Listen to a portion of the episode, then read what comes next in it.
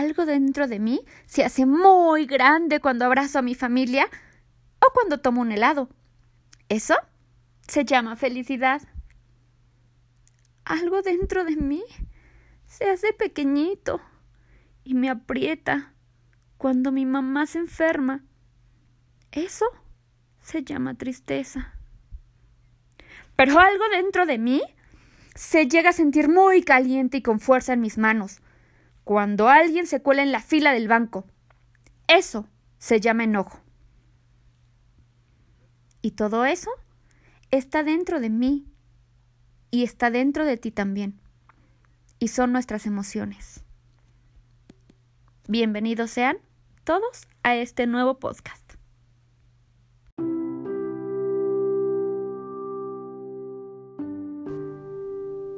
Hoy quiero que me acompañes a escuchar esta gran historia, cerrando los ojos e imaginando cada momento relatado a continuación.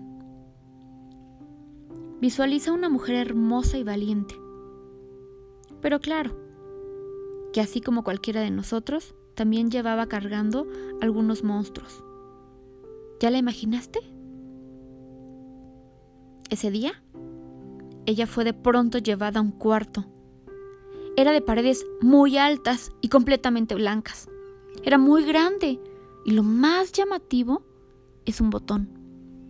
Es un botón redondo y de color rojo. Esta hermosa mujer es recostada en una camilla para después comenzar a colocarle algunas sondas por todo el cuerpo, oxígeno, máquinas hablantes. ¡Guau! Y de pronto, de pronto, se escucha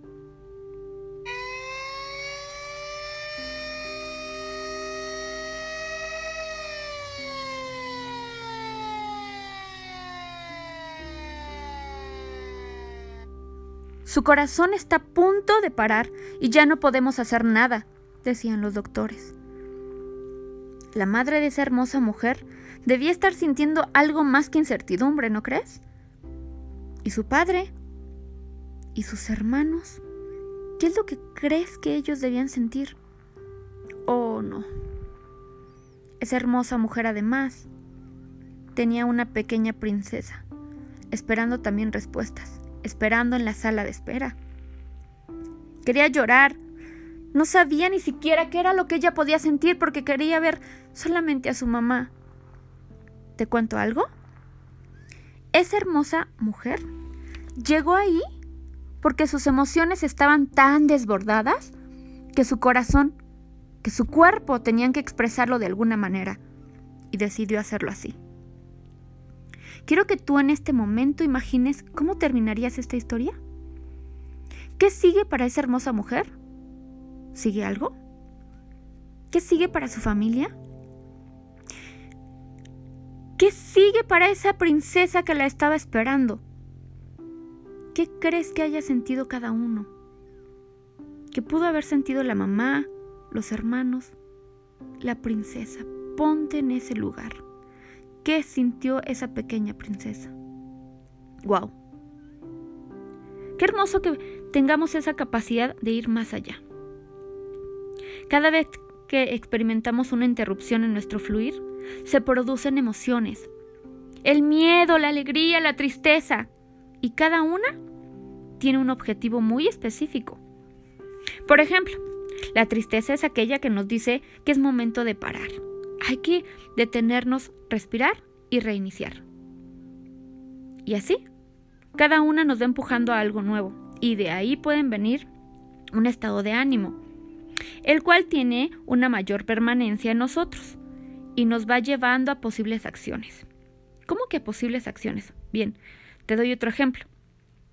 Si mi estado de ánimo es el entusiasmo, por supuesto que se va a ampliar nuestro horizonte de acciones posibles en el futuro. Es decir, yo tengo mucho entusiasmo, por supuesto que voy a querer hacer más cosas, que me voy a animar a hacerlo. Si mi estado de ánimo es la confianza, Por supuesto que voy a poder congeniar con muchas personas para, para generar nuevos proyectos, para emprender quizá. Entonces, los estados de ánimo nos pueden llevar a algunas acciones. O contrariamente, nos pueden hacer no accionar. Las emociones y los estados de ánimo son los lentes a través de los cuales observamos. Así que abramos las puertas al futuro, aprendiendo a gestionarlos. Agradezco infinitamente tu compañía. Agradezco infinitamente que estés junto a mí. Mi nombre es Carla Hernández.